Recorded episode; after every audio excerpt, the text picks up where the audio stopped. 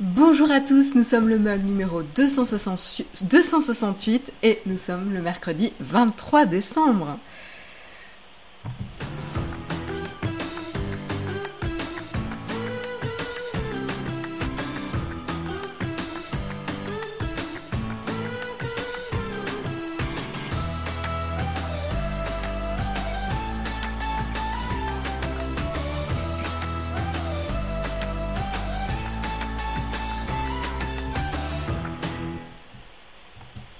Bonjour, bonjour à tous. Euh, j'espère que vous avez la forme, j'espère que vous allez bien. Je suis ravie de vous retrouver euh, dans des meilleures conditions techniques. Normalement, ça marche mieux. Euh, vous devez pouvoir profiter des génériques, d'une meilleure résolution, d'un meilleur micro. donc, j'espère que vous m'entendez bien et que vous me recevez bien. Je stream depuis l'ordinateur. J'ai trouvé un petit hack la semaine dernière pour pouvoir refaire marcher les euh, et, les réglages qu'on avait euh, sur euh, OBS. voilà, donc ça veut dire que je peux pas contrôler le son de mon côté, mais a priori vous avez quand même le son de votre côté. Donc c'est déjà ça. voilà, du coup, bienvenue, bienvenue à tous. On entend juste le ventilo du Mac. Oui, en fait, Samuel, je sais pas pourquoi, j'ai toujours mon Mac qui, qui fait un décollage en début d'émission. Là, il est en train de se calmer, donc ça devrait aller mieux. Euh, mais oui, je sais pas pourquoi j'ai toujours un, décollage lorsque je lance, euh, lorsque je lance le stream. Euh, voilà. c'est moi où on dirait qu'il y a de la pluie. oui, il pleut, il pleut, il pleut, mais on on le voit pas de chez moi, mais, mais oui. le micro chope pas mal le ventilo de la centrale nucléaire en fusion, ouais, c'est à peu près ça. donc, euh, donc voilà, pour l'instant, la solution technique euh, fonctionne. Euh, tiens, vous voyez mes, cadeaux de Noël juste là. Mais alors, je vais juste par contre réduire le son. Euh, merci, merci euh, en tout cas à Beslang euh, pour ton abonnement. Un grand merci à toi. donc voilà, sans plus tarder, on, est ravis, tous ravis de pouvoir avoir une solution technique enfin pour pouvoir streamer en bonne qualité, même si c'était très sympa aussi depuis le mobile. Plus confortable aussi bien pour toi que pour nous. Pour moi, je pense que je préfère le faire, pour être honnête, hein, je pense que je préfère streamer depuis le mobile parce qu'en fait c'est beaucoup moins compliqué, il y a beaucoup moins d'aléas techniques euh, et donc du coup euh, euh, c'est beaucoup plus tranquille que de streamer depuis l'ordinateur même si ben je peux enfin je peux mieux voir j'ai un écran plus grand pour voir vos commentaires etc c'est plus facile puisque je, je le faisais pas avec mon, mon smartphone. Donc donc voilà. Sans transition une transition et ben voilà exactement. Je vous propose d'enchaîner avec les news tech de ce matin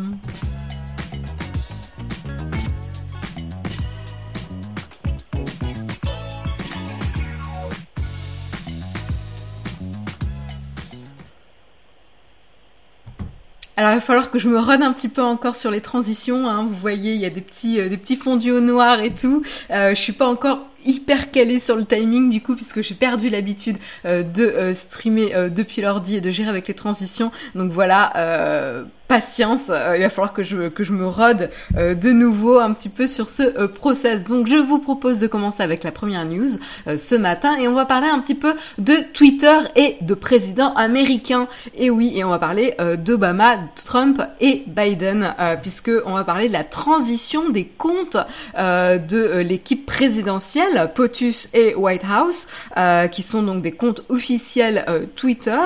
Euh, et en fait, ils combinent à eux deux quand même 60 millions de followers.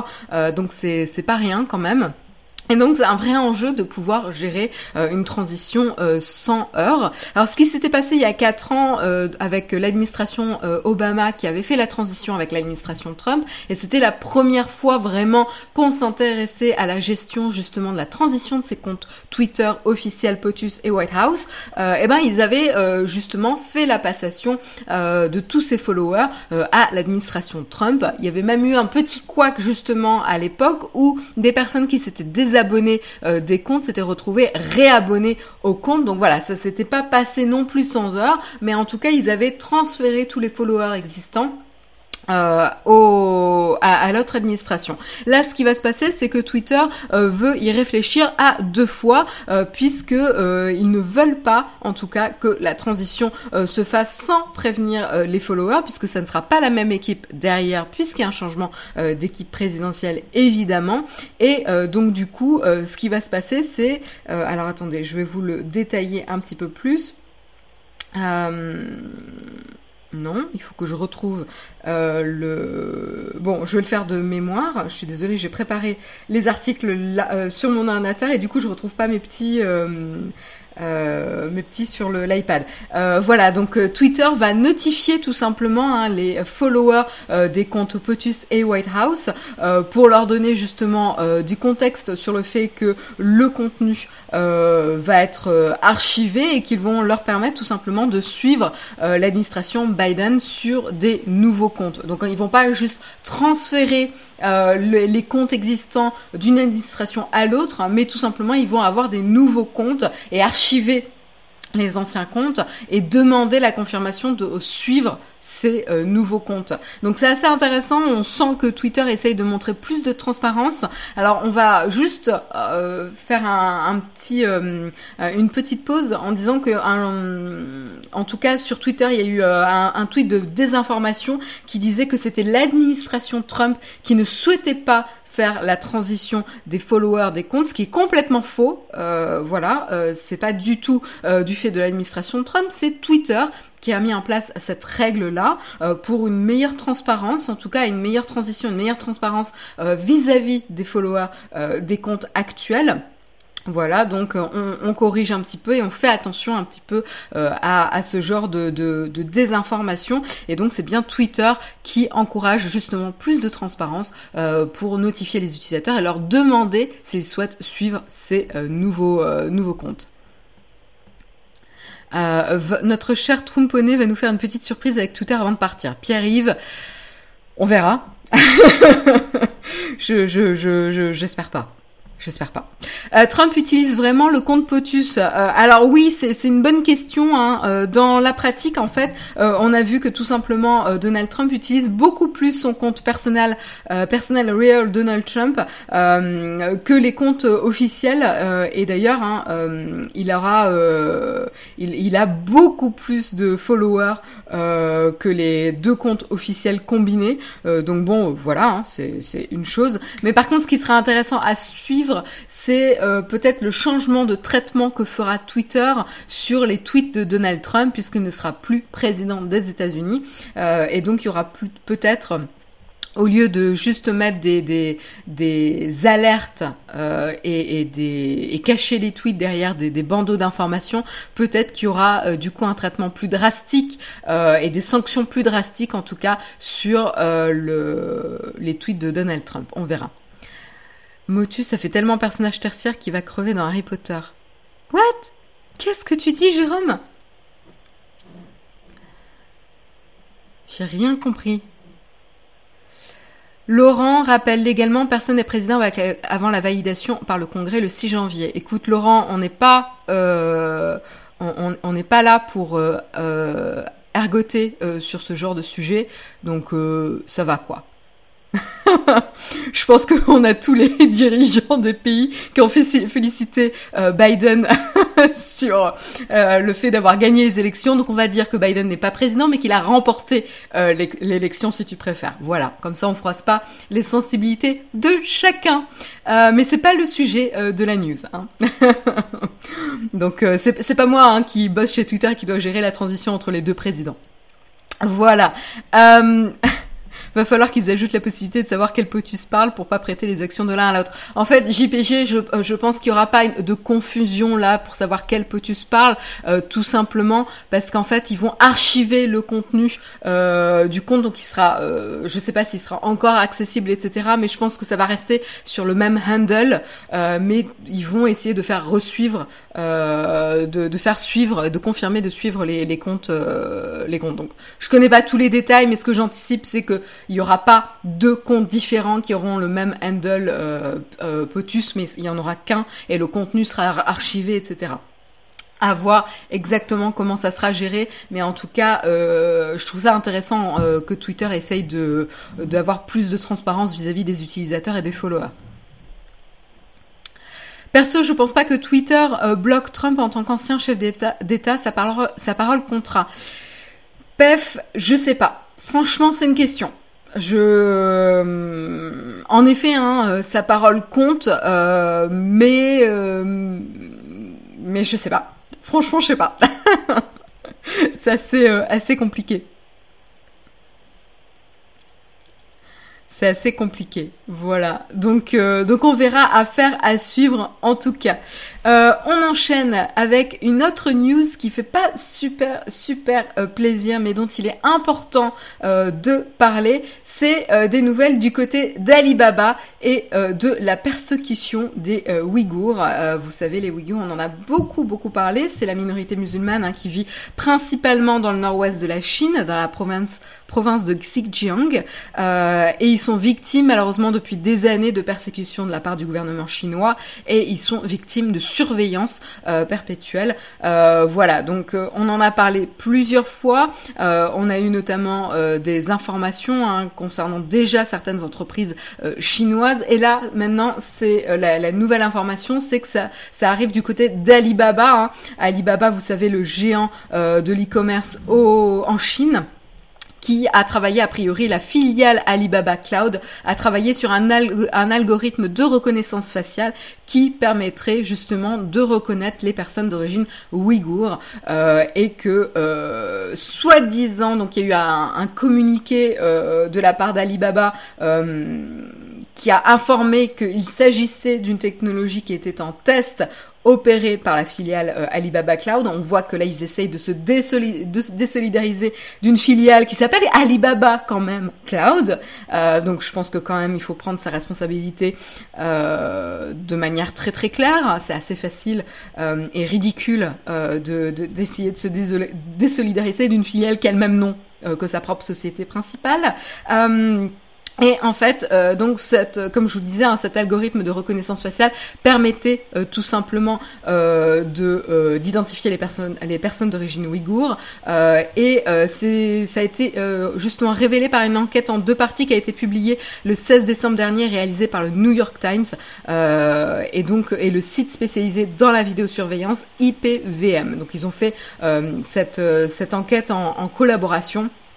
Euh, c'est important car c'est quand même euh, l'un des, plus grands euh, groupes chinois hein, qui collabore avec du coup le gouvernement chinois pour la répression de la communauté ouïghour. Et ça montre vraiment le, la pression que ça peut exercer, euh, la pression qui augmente de plus en plus intense hein, sur la répression euh, et sur cette communauté euh, ouïghour. Donc voilà, on, voit en tout cas le, gouvernement, l'emprise qu'a le gouvernement chinois sur les sociétés privées. donc voilà, Alibaba, comme je disais, c'est une société qui est quand même connue plus généralement principalement comme un géant de l'e-commerce. D'ailleurs, pour rappel, euh, ils sont euh, ils sont euh, notamment listés. alors attendez que je vous retrouve ça. ils font ils sont quand même listés au New York Stock Exchange New York Stock Exchange, excusez-moi, je vais y arriver ce matin. Euh, donc c'est assez intéressant quand même le, le pouvoir et la reconnaissance d'Alibaba à l'échelle internationale et euh, comment ils vont euh, collaborer avec le gouvernement chinois euh, sur des choses qui vont à l'encontre euh, des, des, droits de l'homme. Euh, voilà et, et, voilà donc c'est assez intéressant. On, épingle maintenant assez Huawei et Alibaba sur ce genre de sujet à juste titre. Euh, et donc ce qui s'est passé, euh, ce qu'on sait, c'est euh, que parmi les clients de cet algorithme, ce qu'on aurait pu voir, c'est qu'il y a notamment une douzaine de départements de police à travers la Chine, ce qui montre également que la persécution ne s'arrête pas à la région de Xinjiang, mais s'étend dans tout le pays, ce qui n'est pas forcément très très étonnant. ce qui est aussi difficile, et je pense que c'est ça aussi qui a, qui a à, à garder en tête, c'est qu'en fait, la technologie en elle-même, c'est quelque chose maintenant qui est répandu, hein, la technologie de reconnaissance faciale qui fonctionne plus ou moins bien. On a vu des, pas mal d'écueils, on en a parlé euh, plusieurs fois, hein, que ce soit avec les sociétés américaines ou autres, notamment euh, Google ou l'algorithme euh, de Google Photos, etc., qui faisait des erreurs grossières et voilà insultante euh, qui montrait un petit peu comment les algorithmes n'étaient pas euh, étaient pas euh, comment dire entraînés euh, sur un, un set de données variées voilà on va dire ça comme ça. Et donc du coup c'est voilà, qu'est-ce que je voulais dire? Le, le, problème avec ce genre de technologie, en fait, c'est que c'est maintenant euh, répandu. Je veux dire, Alibaba n'est pas le seul euh, à utiliser et à mettre en place euh, ce genre de, de, de, technologie. Et on le voit notamment, il y a une entreprise qui est également spécialisée dans la vidéosurveillance, Megvii, qui a mis également des alertes, qui a mis au point également des alertes ouïghours. Donc, le, problème, c'est que euh, cette technologie, en fait, elle est répandue. Euh, maintenant, le problème, c'est euh, comment elle est développée, comment elle est utilisée, et, je veux pas dédommager, enfin, je veux pas trouver des excuses à Alibaba, loin de là. Il n'y a aucune excuse pour ce genre de choses, mais en fait, le problème, c'est que ça va être très très compliqué d'empêcher ce genre de dérive quand un gouvernement va tout simplement chercher à utiliser une technologie qui est maintenant euh, développée par de nombreuses sociétés et mise à disposition de sociétés privées ou euh, d'organismes euh, gouvernementaux pour l'utiliser à titre de, répression. et donc ça, c'est c'est vraiment la difficulté, c'est que malgré le fait qu'on soit en désaccord avec ça, ça va être quand même très très compliqué d'empêcher ce genre de, de dérive. Et en fait, euh, certes, euh, on peut pointer du doigt les sociétés qui, qui euh, travaillent avec le gouvernement chinois, mais en fait, le problème, il tient au gouvernement chinois. Enfin, à un moment donné, voilà, les régimes totalitaires, il y a des choses comme ça, quand on enfreint les droits de l'homme, et, etc. Enfin, c'est pas étonnant et, et je pense que Alibaba n'est pas la source du problème. Euh, voilà. Donc euh, donc voilà, en tout cas, euh, je, vous encourage à aller lire l'article si vous souhaitez en savoir un peu plus sur cette enquête et euh, lire l'intégralité euh, de l'enquête. ça a l'air d'avoir été fait de manière assez rigoureuse, donc je vous encourage à aller lire, mais en tout cas, c'est confirmé. ce qui est assez intéressant aussi, c'est que, comme je vous le disais, Alibaba a, a partagé un, un, communiqué où il dément le fait que l'algorithme est utilisé par, euh, qui est déjà utilisé. Ils disent qu'il est uniquement en test. Euh, c'est marrant parce que le communiqué n'a pas été publié en chinois. Euh, donc on, se demande s'ils n'essayent pas de, ne pas froisser leurs clients actuels. voilà, donc à voir.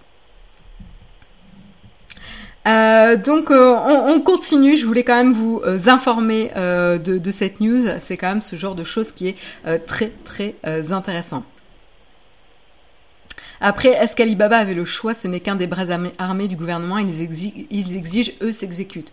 Je pense que chaque société est quand même responsable des décisions qu'ils prennent, mais en effet, ils sont aussi contraints par euh, la euh, législation, la régulation euh, du pays dans lequel ils opèrent, et notamment le gouvernement chinois. Le problème, c'est que ces sociétés essayent de faire croire qu'elles ne travaillent pas pour le gouvernement chinois, mais dans les faits, oui, euh, tout à fait. Enfin bon, là, euh, Alibaba euh, a, pas démenti. Hein. ils essayent de se désolidariser de manière assez, assez, grossière. leur communiqué est assez grossier, hein, on va le dire, on va le dire.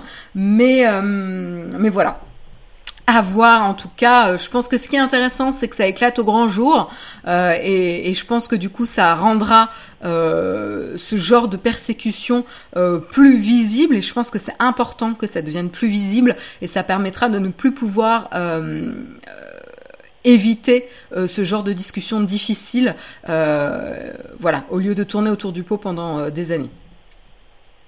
Je pense qu'il y a ça aussi. Ce sont des sujets compliqués. Euh, on enchaîne, on enchaîne avec une petite euh, actualité, euh, petite petite. Hein, on, va pas passer très très longtemps dessus, mais je voulais quand même vous le mentionner. vous savez qu'il y a cette fameuse fusion rachat hein, Google Fitbit qui est en train d'être analysée. La, la, commission, l'Union européenne, les régulateurs de l'Union européenne, eux, ont donné leur accord la semaine dernière sur le deal, le le deal de rachat entre Google et euh, Fitbit. Euh, dans la mesure où Google avait promis de restreindre euh, l'accès à l'accès à la, à la donnée des utilisateurs et de s'assurer que les téléphones Android allaient pouvoir travailler avec d'autres devices de trackers, voilà, d'autres trackers. Euh, excusez-moi, j'ai du mal avec la traduction en, temps réel là ce matin. Je suis pas très bien réveillée. Euh, et euh, qu'est-ce que je voulais vous dire? Et, et, donc ce qui est intéressant, c'est que les États-Unis n'ont pas encore donné leur décision quant à cette à ce rachat. Et du coup, ce qui se passe, c'est que du côté de l'Australie, bah, on attend un petit peu. on, on veut on veut pas trop se prononcer par rapport à ça. on attend un petit peu que les États-Unis donnent leur décision, communiquent en tout cas leur décision quant à ce rachat. Et du coup, euh, ils ont décalé de trois mois euh, la communication de leur euh, de leur décision quant à la l'acceptation ou pas de rachat et du deal Google Fitbit. Donc ça, c'est assez intéressant. pourquoi c'est assez intéressant? C'est tout simplement l'Australie pointe du doigt que ça va plus loin que juste le traitement des données des utilisateurs. ça va aussi traiter de l'anticompétition les sujets antitrust, ça, tombe bien parce que pour ceux qui sont pas au courant, il y a une euh, vidéo, une nouvelle vidéo Naotech qui est disponible sur la chaîne sur justement les notions d'antitrust, démantèlement euh, des euh, GAFAM. et donc là, on est en plein dedans avec potentiellement est-ce que le rachat Google Fitbit va pas encore créer un monopole sur les et en tout cas tuer, étouffer la compétition sur les trackers d'activité qui seraient défavorisés par rapport au fait que Google aurait justement euh, une société, en tout cas euh, ses propres trackers à eux euh, là-dessus.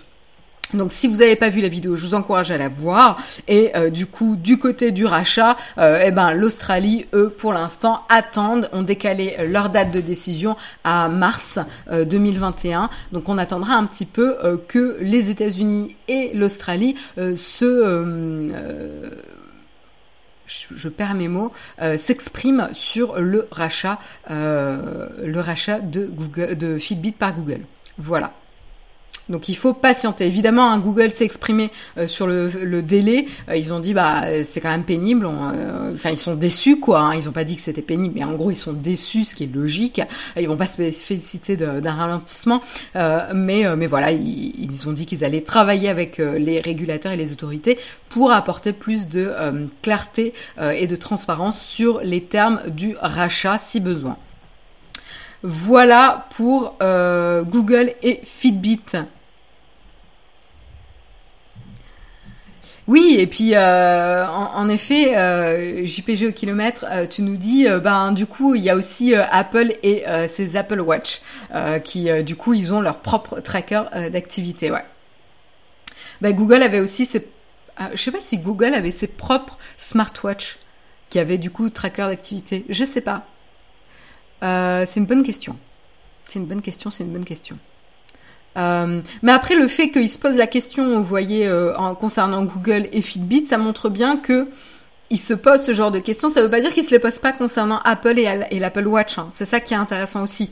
Euh, c'est que ça permet de mettre en perspective quelles vont être les conséquences d'un tel rachat à long terme pour la compétition et pour les utilisateurs.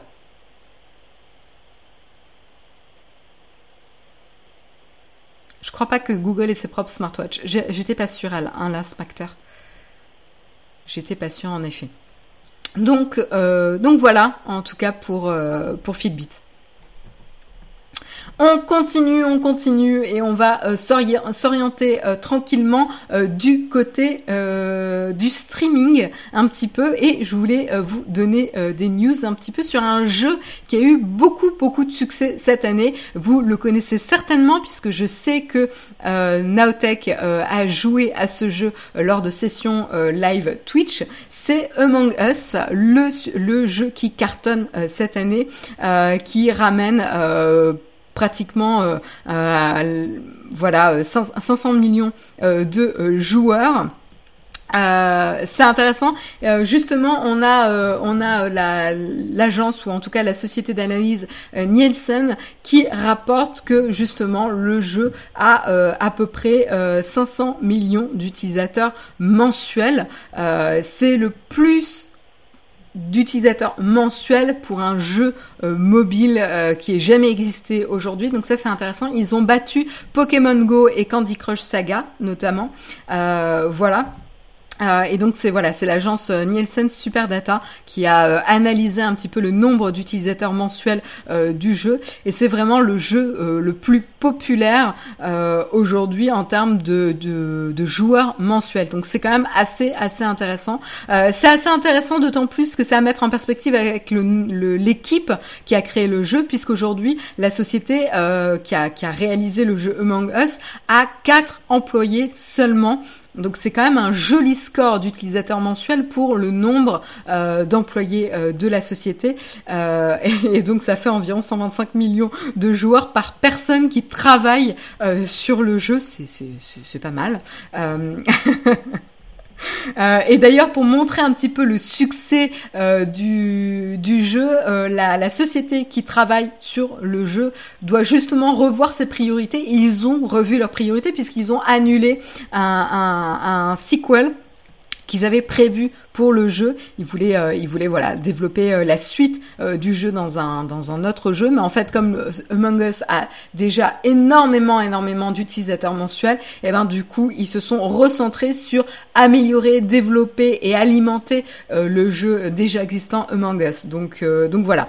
En tout cas, c'est assez intéressant. C'est vrai que Among Us a bénéficié notamment de pas mal de publicités et de personnalités qui ont joué au jeu. Je vous rappelle qu'on avait déjà parlé de la personnalité du congrès Alexandria, Alexandria Ocasio-Cortez, hein, qui avait live streamé euh, justement une session d'elle-même en train de jouer avec d'autres célébrités euh, du streaming Twitch, euh, voilà, qui avait streamé une soirée où vous avez joué ensemble. et ils avaient, ils avaient rassemblé 4, 400 000, 400, non, Enfin, ils avaient rassemblé beaucoup, beaucoup de, viewers justement lors de ce live stream. J'ai pas les chiffres exacts. Voilà, donc euh, et, pour ceux qui se demandent, ok, mais euh, comparé à d'autres jeux à succès, eh ben alors euh, si si Among Us rassemble 500 millions d'utilisateurs mensuels, le prochain jeu qui a le plus d'utilisateurs mensuels, c'est, je vous retrouve le nombre, enfin le nom, mais j'ai pas le nom. D'accord. Très intéressant. Ok, euh, le jeu, le second jeu le plus qui a le plus d'utilisateurs mensuels euh, a 300 millions d'utilisateurs mensuels. Donc il y a quand même 200 millions euh, d'utilisateurs de différence, c'est quand même pas mal. Pour ceux qui se demandent un petit peu c'est quoi le jeu Among Us, vous êtes peut-être pas super super familier, familier pardon. En fait, c'est le même principe. Ah ben voilà, je vois qu'il y en a qui le disent dans la chatroom. C'est le même principe que le loup-garou. En gros, il y a un imposteur euh, dans le groupe de personnes qui jouent euh, et ils vont euh, soit saboter, soit s'entretuer, soit se céder. ça dépend de qui vous êtes et quel personnage vous interprétez. C'est un jeu de rôle et il faut deviner qui est l'imposteur et le démasquer en fait. Voilà, donc c'est vraiment le même principe que le loup-garou.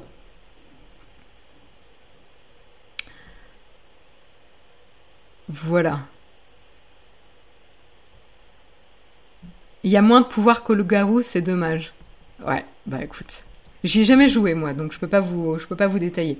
Ce qui est intéressant aussi, c'est qu'on peut mettre en perspective. Alors, je pense que ce qui est intéressant, c'est euh, surtout de réaliser un peu le l'ampleur et le, le, potentiel que représentent ces jeux mobiles. En fait, de se lancer sur la plateforme mobile, c'est quand même un, un, potentiel assez intéressant. Euh, pour vous montrer un petit peu ce que ça donne, c'est que sur les 500 millions de joueurs mensuels euh, pour Among Us, euh, seulement 3% 3 ou 5%, j'essaie de retrouver euh, le nombre exact. Bon, voilà, 3 ou 5% de ces 500 millions euh, d'utilisateurs jouent sur PC, ce qui représente pas grand-chose. Euh, voilà. Et donc en fait tout le reste, voilà, 3%, c'est bien ça. 3% de ces 500 millions euh, de joueurs mensuels jouent sur PC et tout le reste joue sur mobile. Donc ça montre aussi euh, que voilà l'audience sur les jeux mobiles est vraiment beaucoup plus grande que sur PC. D'ailleurs. Cyberpunk 2077, euh, qui est un jeu dont on parle énormément, qui fait beaucoup beaucoup parler de lui actuellement. Alors certes, il vient de sortir, donc à prendre avec des pincettes évidemment. il n'est pas sorti depuis aussi longtemps que Mangus, et en plus il est payant. Hein. Je vous rappelle que Mangus est gratuit sur mobile et coûte 5 dollars sur PC. Euh, Cyberpunk, c'est pas du tout les mêmes prix. Bah, euh, Cyberpunk, lui, s'est vendu à 13 millions de copies ce mois-ci. Voilà, donc c'est pas du tout du tout comparable en termes de de, euh, succès ou en tout cas d'audience euh, sur PC. En même temps, c'est pas aussi les mêmes flux d'argent, mais c'est quand même intéressant à mettre en, perspective pour vous donner un petit peu une idée des échelles et de l'audience entre PC, mobile euh, et, et, type et type de jeu. Hein. C'est pas le même le même type de jeu évidemment. Voilà. En tout cas, je trouve ça assez assez impressionnant. Vous, vous avez déjà joué à Among Us dans la chatroom?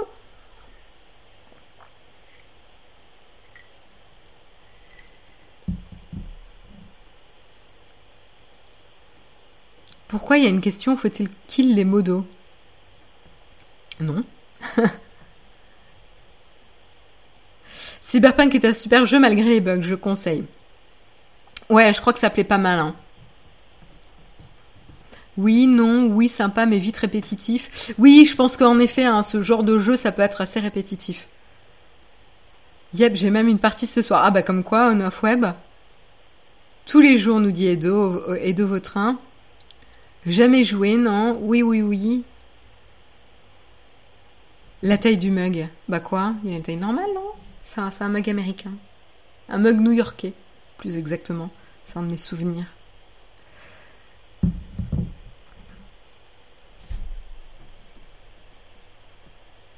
Moi, je veux prendre Cyberpunk sur PC, il est à 40 euros en plus. Je ne suis pas joueur. Je suis pas très joueur non plus. Euh, j'ai déjà joué au Loup-garou, mais j'ai jamais joué euh, à Among. On aurait dû faire un sondage. Oui, euh, oui. Oui, Samuel, tu as raison. Je préfère des jeux solo avec un scénario et pas de bugs. Ça, ça, ça, ça, se défend le tutoriel. Ça se défend tout à fait. J'ai arrêté de jouer après avoir redoublé ma cinquième à cause des jeux vidéo. À cause des jeux vidéo. À cause du fait que tu ne jouais trop. C'est pas que à cause des jeux vidéo.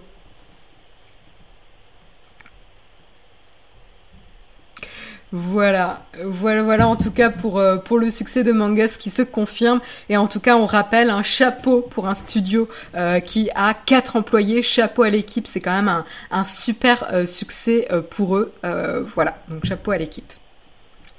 Je vous propose de continuer streaming toujours. Alors streaming plutôt divertissement là, mais potentiellement dans le futur streaming. Pourquoi je vous dis ça? C'est que tout simplement les mythiques studios hollywoodiens MGM euh, sont à vendre. Et oui, le fonds d'investissement qui les détenait euh, est en train de vendre le, les studios Metro Goldwyn Mayer hein, que vous connaissez très bien. Si pour ceux qui, se demandent qu'est-ce que c'est, c'est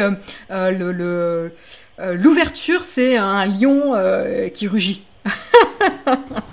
J'allais vous mimer le lion, mais je pense que c'est une mauvaise idée. Euh, voilà, on sent que c'est la fin d'année, il y a la fatigue qui, qui, arrive. mais non, je ne vais pas vous mimer un lion. Euh, je me fais rire toute seule, c'est assez pathétique.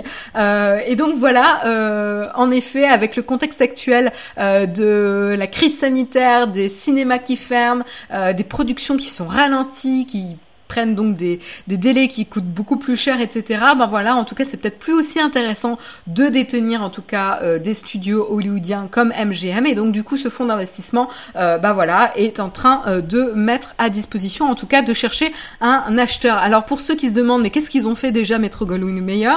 Bah tout simplement, ils ont par exemple la saga James Bond. Euh, d'ailleurs, hein, la sortie du dernier James Bond a été plusieurs fois repoussée, mais voilà, ils ont la saga James Bond, ils ont euh, notamment aussi euh, la série euh, Fargo, très très chouette. Ils ont également la série Handmaid's Tale, dont la saison 4 a également subi du retard suite à la crise sanitaire. mais voilà, ils ont quand même un, un, catalogue de plus de 4000 films, de James Bond à Rocky en passant par Terminator, et également des séries. Donc en gros, qu'est-ce que ça permettrait bah, on peut se demander si euh, Apple, Netflix, euh, Amazon euh, ou, autres euh, seraient pas intéressés par racheter justement le catalogue des studios pour pouvoir bah, enrichir leur back catalogue, puisqu'en fait, comme on en parlait hein, la semaine dernière, on n'est pas sur un combat de qualité d'expérience utilisateur sur ce genre de société, on est sur un combat de catalogue. ce sont des médias et donc on va, on va vraiment s'intéresser à la qualité du catalogue et que ce soit donc en termes de qualité et en termes de variété. Euh, c'est ce qu'on avait dit notamment avec Disney. On avait un peu pointé du doigt que bon bah le catalogue il est quand même un peu limité. Euh, très très familial et, euh, et, donc ils avaient du mal à séduire un public un peu plus mature. C'est pour ça notamment qu'ils faisaient revenir le contenu Hulu sur Disney Plus sous la bannière Stars. Voilà. Donc, euh, donc en tout cas intéressant. Euh, maintenant, il s'agit hein, de fixer un prix. Euh, d'ailleurs, il y avait déjà eu des discussions informelles en 2018 entre Apple et, le studio hein, pour un deal à 6 milliards de dollars. Mais à l'époque, en tout cas, le studio avait refusé. Il viserait a priori une valorisation à plus de 8 milliards de dollars, même si on est quand même dans une période très turbulente euh, du coup pour euh, pour Hollywood hein, puisque c'est pas très très euh, favorable. Donc à voir à voir ce qui va se passer. Pour, pour information d'ailleurs, le fonds d'investissement donc Anchorage Capital qui détient actuellement MGM avait racheté justement repris le studio qui était en faillite il y a 10 ans. Et aujourd'hui justement il cherche une, une, porte de sortie pour euh, ça. Donc on verra hein, euh, parmi les repreneurs. Donc comme je vous disais, on a notamment les noms d'Apple, Amazon, Comcast aussi, Facebook, euh, mais aussi d'autres fonds d'investissement qui seraient de la partie dans les discussions. Donc à voir pour l'instant, on n'a aucune information, euh, aucune information sur euh, qui rachèterait. On ne sait pas, un Disney est pas cité en tout cas, euh, mais mais à voir. On vous tiendra au courant évidemment de qui irait racheter le studio hollywoodien. Et au fait, Bond, le nouveau film, il sort ou pas? Bah écoute, pour l'instant, on ne sait pas. On sait pas, on sait pas. Voilà euh, en tout cas pour MGM. Euh, on continue euh, avec parce que c'est quand même presque Noël, donc on va parler de trucs un petit peu rigolos et un petit peu sympa, et notamment des sorties qui ont été confirmées. Alors je pense que vous avez tous vu le dernier épisode de la série The Mandalorian euh, et j'espère que vous avez attendu la fin du générique puisqu'il y avait une petite surprise ou plutôt une grosse surprise à la fin du générique euh, mais qui a été un petit peu voilà qui nous a donné un petit peu le doute.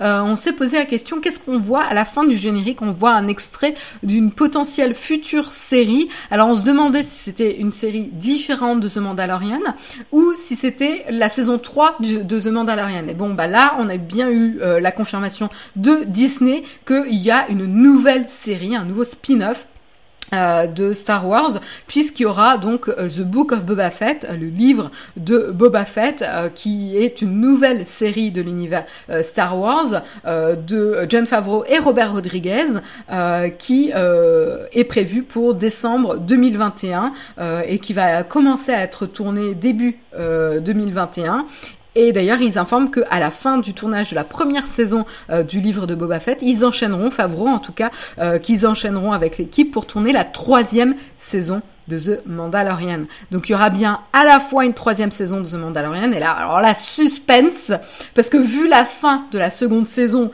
qu'est-ce qu'ils vont proposer dans la troisième saison? Même moi qui suis pas j'ai peur de froisser là des sensibilités dans la chatroom, mais même moi qui suis pas une fan incroyable de The Mandalorian. Euh, je regarde, mais bon, c'est pas forcément ma série préférée. Hein, il faut, faut, faut, se le dire. je l'avoue, je l'avoue.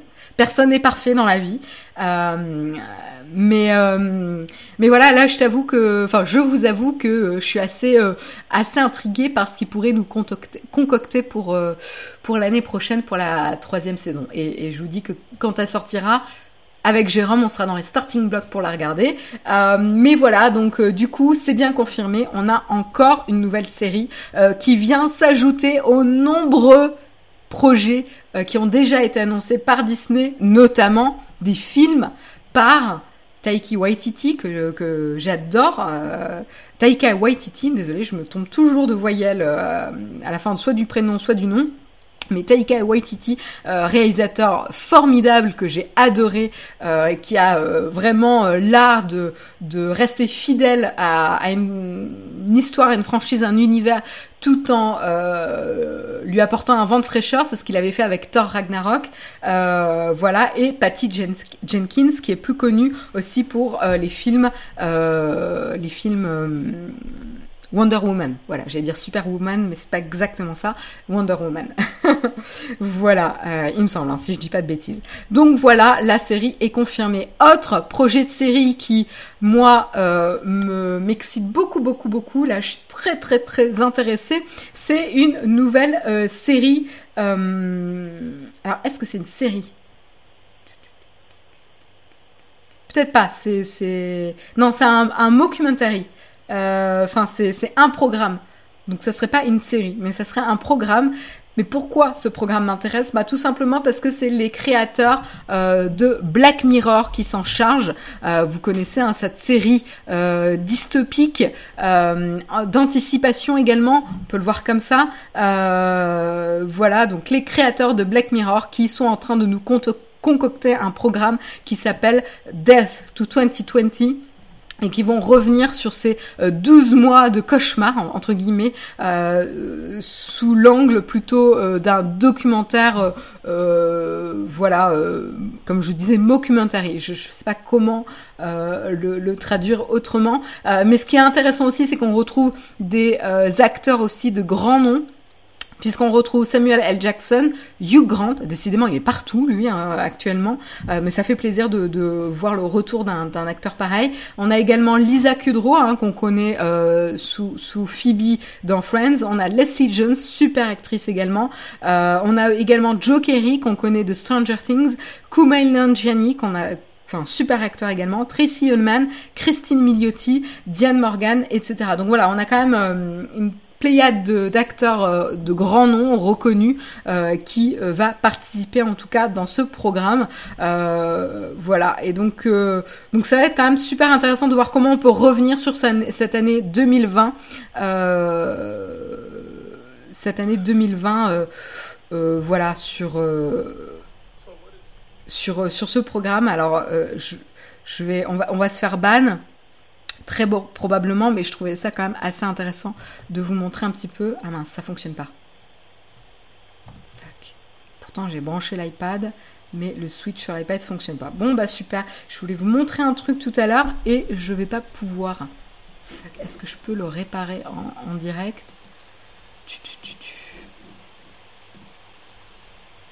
Eh ben non, je peux pas le réparer en direct.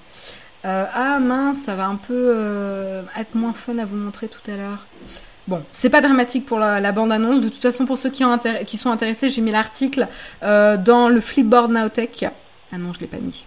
Je sais pas, je me souviens plus. J'ai un doute. Dans streaming, je crois. ouais, dans streaming, j'ai dû le mettre. donc voilà, vous pouvez retrouver la bande-annonce. On enchaîne euh, avec euh, avec euh, un truc rigolo que je voulais vous partager ce matin, puisque bon, voilà. débranche, rebranche. Je vais essayer, hein.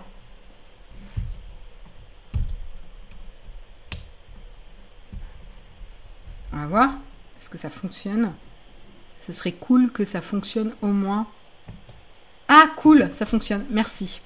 Euh, merci, merci euh, Jérôme. Du coup, c'est cool parce que je vais pouvoir vous montrer euh, ce que je voulais vous montrer. Voilà, donc super, merci. Et donc, pourquoi je, enfin, de quoi je voulais vous parler? Bah, tout simplement, vous savez tous, en, vous l'avez vu un petit peu sur, sur Twitter, etc. Chaque année, Spotify vous propose d'analyser un petit peu votre écoute et les artistes que vous avez préférés, les albums que vous avez préférés, etc. pour vous donner un petit peu des données sur votre écoute. Et donc c'est toujours un peu positif, euh, il vous fait, félicite pour vos goûts, etc., etc.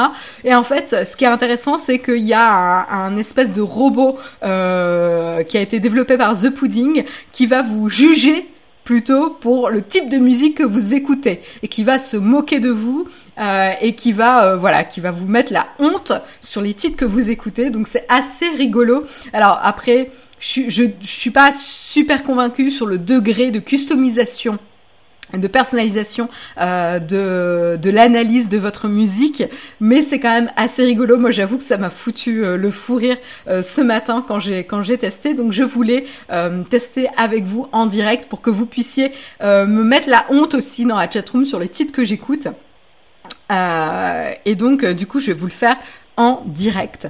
Euh, donc voilà, donc c'est très simple. How bad is your Spotify? Donc vous pouvez aller euh, sur euh, l'URL pudding.cool judge my Spotify et donc tout simplement vous allez pouvoir connecter. Donc il faut toujours hein, connecter son compte Spotify. alors après, voilà, ils vont l'utiliser a priori uniquement pour pour l'analyse, euh, mais il faut toujours quand même se méfier hein, sur ce genre de, choses qui connectent. Donc je vais connecter mon compte. Voilà, donc j'avais déjà fait la, la manip avant, donc c'est bon, j'ai pas besoin de vous montrer mes, mes identifiants. Donc voilà, vous voyez là que là, il est déjà en train de se moquer de moi en disant lol, oh my god, ok, hold up. Uh, do you really listen to White Sky by Vampire Weekend? Ben ouais. Et oui, j'écoute Vampire Weekend. Like, ironically, ben non. Euh, et là, donc, il est en train de se foutre de moi. Euh, et donc là, en dessous, vous pouvez, vous pouvez voir les albums que j'écoute. Et donc, il voit que je, j'écoute énormément les Arctic Monkeys, genre vraiment beaucoup, ce qui est tout à fait vrai. Euh, il est en train de se moquer de moi parce que j'écoute de la musique classique. et que j'écoute aussi encore du Vampire Weekend et que j'ai écouté en boucle, mais littéralement en boucle, Glass Animals cette année. Voilà, donc c'est assez, assez rigolo. Euh, et bien sûr, il se moque aussi de moi parce que j'écoute Phoenix. Euh, et comme c'est assez logique, puisqu'il me disait que j'écoutais énormément de rock euh, indépendant. Et donc Phoenix, ça en est aussi. Et donc là, il me propose d'écouter un, titre. Et en fait, j'ai déjà écouté et je le connais pas.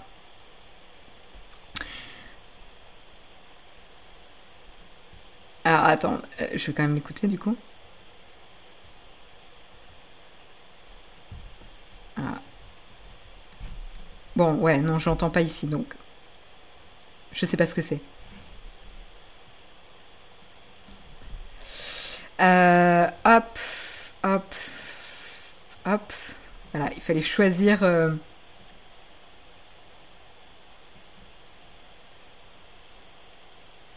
Donc ça, euh, donc euh, Saint Vincent, Vampire Weekend et Dustin Loran, c'est trois artistes que j'écoute et donc du coup il me demandait de choisir Fuck Mary Kill, euh, lequel, lequel euh, je devais choisir.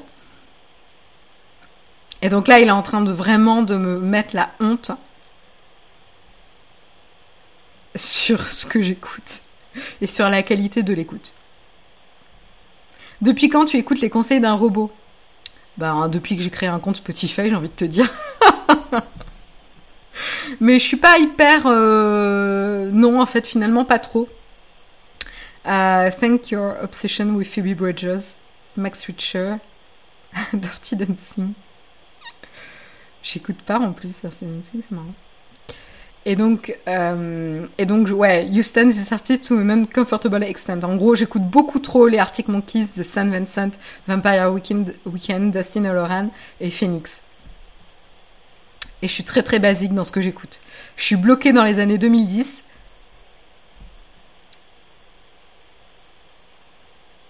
Voilà. Voilà un petit peu euh, mon analyse. Donc voilà, c'est du grand n'importe quoi. Oui, tout à fait. Mais c'est moi, ça m'a fait rigoler. Moi, ça, franchement, je pense que ça n'a pas grande prétention, hein, euh, vraiment pas. Euh, mais ça m'a fait suffisamment rire pour que j'avais envie de vous le partager ce matin. Pas de Dualipa. Ah oui, non, mais je suis pas du tout, euh, pas du tout dans, dans branché là-dessus. Voilà. Donc pour ceux que, que, ça intéresse de tester, vous pouvez aller vous amuser. Mais je trouvais ça assez rigolo aussi de se foutre un petit peu de la démarche de Spotify, de nous faire notre top artiste et tout chaque année avec ce genre de choses. Euh, voilà, c'était assez rigolo quoi assez rigolo, donc je voulais vraiment vous, le partager, ça m'a fait vraiment sourire. Et puis euh, là, le dernier, euh, la dernière chose pour vous faire sourire ce matin, c'est euh, pour ceux qui sont encore en galère pour faire leur paquet cadeau, comme Jérôme Kainborg ici dans la chatroom, qui sont terribles quand ils font leur paquet cadeau, et eh ben vous avez une machine Lego qui va vous aider un tout petit peu à mieux juger la quantité de papier dont vous avez besoin pour emballer vos cadeaux. Alors ils vont pas vous les emballer pour vous, mais au moins ils vont vous calculer un petit peu euh, qu'est-ce qu'il faut comme, euh, comme taille de papier pour euh, emballer de manière parfaite votre cadeau. Alors pourquoi je vous partage ça? Bah tout simplement parce que j'ai trouvé ça super cool d'arriver à un degré de sophistication dans les machines Lego pour euh, pouvoir tout simplement euh, avoir une machine qui vous permet euh, de découper du papier cadeau et de calculer tout simplement la, taille exacte de papier cadeau dont vous avez besoin pour emballer. Donc là, vous voyez un petit peu la machine. Et donc, c'est principalement euh, des pièces Lego. Les seules choses qui sont pas des pièces Lego ici, ce sont le câblage, euh, la lame qui permet de découper hein, le papier cadeau. Euh, et qu'est-ce que c'était et je sais plus, il me semble qu'il y avait un troisième élément, mais je vais vous le dire tout à l'heure. Je voulais juste vous montrer un petit peu la machine, comment elle opère. Voilà. Et donc il disait les seuls éléments qui sont pas donc de Lego, c'est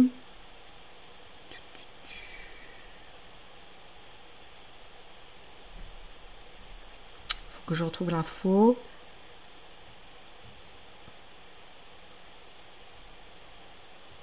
Mince, je la retrouve pas. Hum, hum, hum, Ouais, donc euh, la machine est composée de deux parties. La première sert à trouver la quantité de papier dont vous avez besoin en scannant la boîte. Euh, et puis la deuxième avec les capteurs. Voilà, donc c'est les capteurs. Il y a les capteurs, le câblage et la lame qui sont pas de Lego, mais tout le reste euh, fonctionne. Donc en effet, la première partie, c'est déterminer la quantité de papier en scannant justement euh, le, cadeau que vous avez. Euh, et ensuite, c'est tout simplement découper le papier à la bonne taille, aussi bien sur la longueur que sur la largeur, pour justement un volume d'emballage idéal. la découpeuse mesure 115, 115 cm de large. Et donc c'est une taille justement qui permet d'accommoder la, taille d'un rouleau de papier cadeau, hein, tout simplement. Euh, voilà. Euh, et donc vraiment la machine c'est vraiment un assemblage de briques Lego. Euh, on a vraiment une telle variété maintenant de briques Lego que ça permet de faire ce genre de machine super sophistiquée. Donc c'est ça qui est quand même assez impressionnant. Alors pour ceux qui se demandent comment ils ont mis au point ça, bah tout simplement le créateur de la machine s'appuie notamment sur la gamme Mindstorm. Ça donnera peut-être envie à Jérôme d'enfin de se lancer dans la construction de son Lego Mindstorm que j'ai offert je pense il y a deux Noël, qu'il a toujours pas ouvert et donc qui est dédié justement en construction robotique. Et il y a notamment la brique intelligente EV3 dedans, euh, qui est entièrement programmable et articulée autour d'un processeur ARM 9 euh, qui est sous Linux. Euh, voilà. Et donc la partie logicielle de la machine a été développée en langage de programmation Python. Voilà, pour, pour ceux qui, qui souhaitent savoir un peu plus. C'est les Lego techniques, ouais, tout à fait. J'imagine des lames dans une boîte de Lego, le cadeau que tu détestes toi. Quand tu détestes ton enfant. Oui, non, c'est sûr, capturer l'instant, c'est pas forcément super adapté. Fallait pas me montrer ça, Marion, je vais craquer. Non, mais franchement, les Lego Mindstorm, ils sont super chers, mais ça a l'air super kiffant.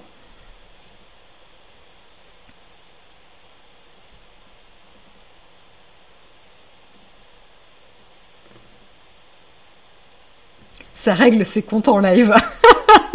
complètement Vincent.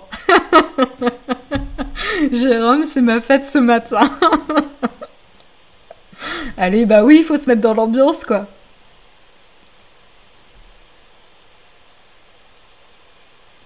Donc maintenant, on sait que Jérôme, en plus du PC du studio, il a aussi des Lego à monter. Ouais, il a deux boîtes, hein, deux boîtes de Lego à monter. Je suis tellement jalouse. Moi, j'adore faire ça, euh, mais, mais en fait, je me dis que j'ai entre le Wally, entre le train Harry Potter et le carrosse euh, Harry Potter, je pense que je me dis qu'il faut que je me calme en fait euh, sur les Lego. Et en fait, je les monte trop vite. du coup, du coup, voilà quoi. mais bon. Et après, en fait, le, problème, en fait, ce qui m'embête le plus avec les Lego, c'est où est-ce que tu les stockes. Parce qu'en fait, la partie que je préfère, c'est les monter. C'est pas forcément les avoir partout dans mon appartement. Donc j'ai un vrai problème en fait, c'est où est-ce qu'on met les, les, Lego? Et Jérôme, il a déjà euh, euh, le, Falcon Millennium, j'avais peur de dire une bêtise, euh, sous la table basse, enfin on en a déjà pas mal quoi.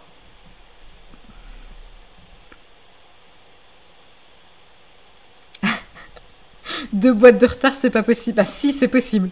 On a tellement pas de temps que si, c'est possible. Je peux venir vous aider si vous voulez. Non, mais sinon, euh, ce que je ferai, c'est que Jérôme montrera les Mindstorm et moi, je ferai son autre boîte Lego. Faut que je négocie là. Bref, voilà, c'était le dernier article. J'ai même oublié de vous dire qu'en fait, c'était euh, la cerise sur le croissant. Donc j'ai raté mon générique, toutes mes excuses. Et en plus, je vous ai même pas parlé du sponsor ce matin. Et le sponsor, vous le connaissez, c'est Shadow PC. Et vous avez l'opportunité de gagner un mois gratuit pour tester Shadow PC directement en conditions réelles chez vous. Et donc pour ce faire, euh, c'est assez facile, hein, ça se passe sur Twitter. Et euh, vous pouvez trouver les informations sur comment participer dans la description de l'émission ou sinon euh, directement via le bot dans la chatroom. Vous aurez toutes les précisions. Le tirage de sort se fait vraiment chaque semaine le gagnant est annoncé tous les vendredis. Donc si vous n'avez pas déjà gagné, vous pouvez retenter votre chance chaque semaine. Voilà. J'ai quatre boîtes Lego Mario pour Noël si tu ne sais pas quoi faire. Franchement, envoyez, hein, vos Lego. Hein. Mais le, problème, c'est qu'après, je euh, je sais pas quoi en faire. En fait, c'est vraiment mon problème, quoi. Faudrait que, que j'ai genre un service de montage de Lego pour ceux que ça saoule de monter les Lego. Mais c'est un peu, c'est pas forcément voilà, je suis pas très certaine qu'il y a beaucoup de personnes dont ça saoule de monter des Lego.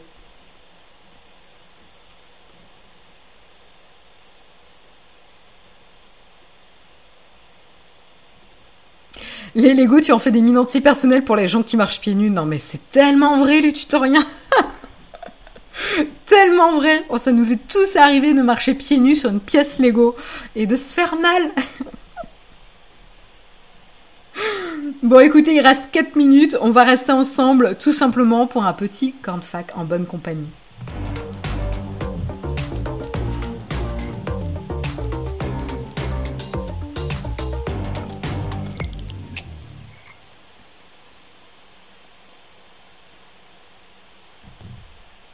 Et voilà, comme je vous disais, c'est la fin de l'émission.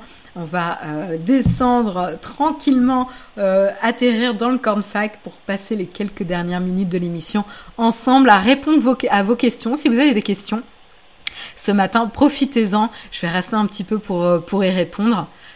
et, continuer à rigoler sur les sujets de Lego et de pièces qui font mal aux pieds.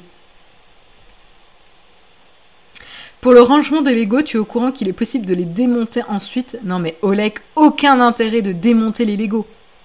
Franchement. Et puis alors, une fois que tu l'as monté, je me vois pas le remonter sans cesse, tu vois.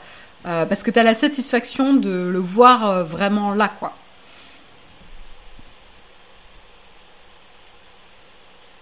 Le Pixel 5, un bon smartphone. Euh, je ne sais pas si Jérôme a fait une vidéo là-dessus mais je pense qu'il pourra mieux te répondre que moi. Mais après, enfin moi j'aime la gamme Pixel, mais euh, je suis pas à, jour, euh, en tout cas du, dernier. Mais, euh, mais généralement les, les, pixels de Google, moi c'est des smartphones, enfin les smartphones Android que je préfère personnellement. Mais c'est un avis tout à fait personnel. J'avais pas fait attention, tu es plus sur smartphone, ça marche. Écoute, euh, VR, euh, euh, on a trouvé une petite astuce, enfin, j'ai trouvé une petite astuce qu'il faut aller modifier des, des, petites infos dans le fichier JSON d'OBS pour pouvoir récupérer tes scènes sans avoir à toutes les recréer, etc. donc ouais, pour l'instant, on a trouvé une petite astuce pour que ça remarche.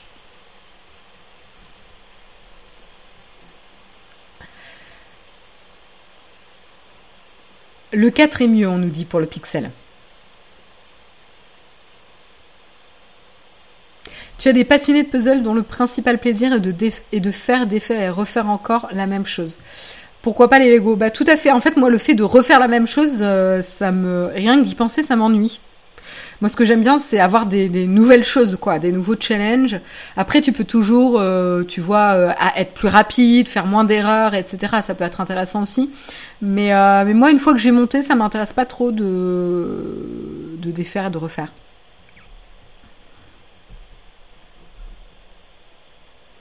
Les pièces sont trop spécialisées de nos jours. La vraie satisfaction, c'est quand on était des gosses et que c'était des pièces génériques avec lesquelles on pouvait construire ce qu'on voulait.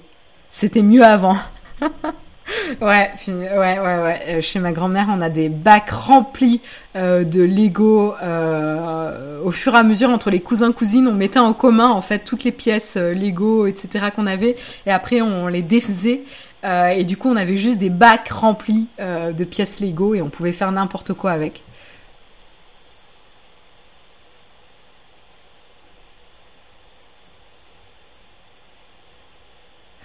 Au boulot, on fait des Lego pour l'aménagement, des locaux, c'est super sympa. Non, mais en fait, les Lego, les Lego, pardon, c'est super pratique. Hein. C'est même utilisé en méthode de design thinking euh, pour euh, visualiser dans un espace, en fait, euh, qu'est-ce qui se passe, l'expérience utilisateur avec des personnages, des potentiels utilisateurs, etc. Notamment, je l'avais fait lors d'une formation. C'était en début d'année, je crois, il me semble je crois que c'était en début d'année, et on avait euh, fait euh, une station de métro. Euh, avec des Lego tout simplement.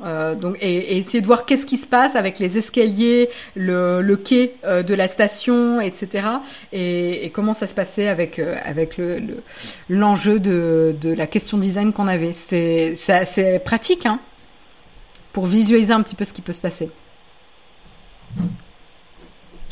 ah oui, le, la team Lego Playmobil. Je pense que c'est pas tout à fait la même chose et, et moi j'adorais à la fois les Playmobil et à la fois les Lego, mais c'est pas la même manière de jouer en fait. Euh, on n'apprécie pas forcément pour la même chose. T'as des outils Ikea, Lego aussi qui ont l'air pas mal pour les grands enfants. J'adore monter les meubles Ikea. J'adore la notion de construire quelque chose et de résoudre un problème. Je trouve ça assez, assez marrant. Le roi des Lego, c'est Geek Me 3, Geek Me 3 ou Geek Me 3. Euh, allez suivre sa chaîne YouTube et Twitch. Merci pour l'info, Zeratul. Quel est ton métier? Je suis designer, Louis Grasset. Je suis pas ergonome, euh, mais, mais je suis euh, product designer.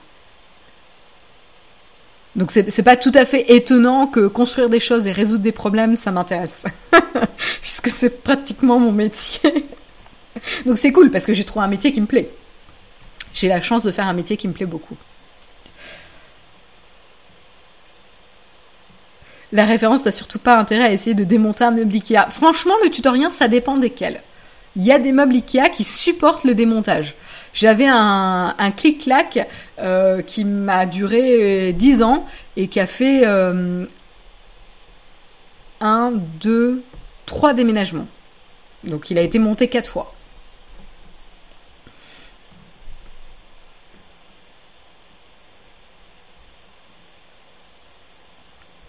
Minecraft, c'est du Lego fait à partir des lignes de Tetris. Ouais, non, mais complètement. Minecraft, c'est, t'as aussi le même plaisir de la construction et des problèmes à résoudre. Il y avait aussi les boîtes mécano, ouais, tout à fait. Ah bah, si tu aimes monter des trucs, il y a le premier PC au monde capable de prendre la poussière avant même d'être en production. L'atelier. Oh, le troll. Oh, le troll lancé à Jérôme, quoi.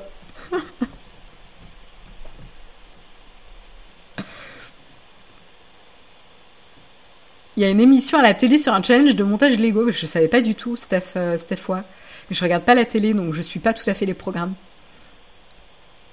La question avec les Ikea, c'est combien de démontages? C'est clair, c'est clair. Euh, moi, je peux te dire que trois, trois démontages, ça lui a suffi, quoi. D'ailleurs, j'ai changé de canapé.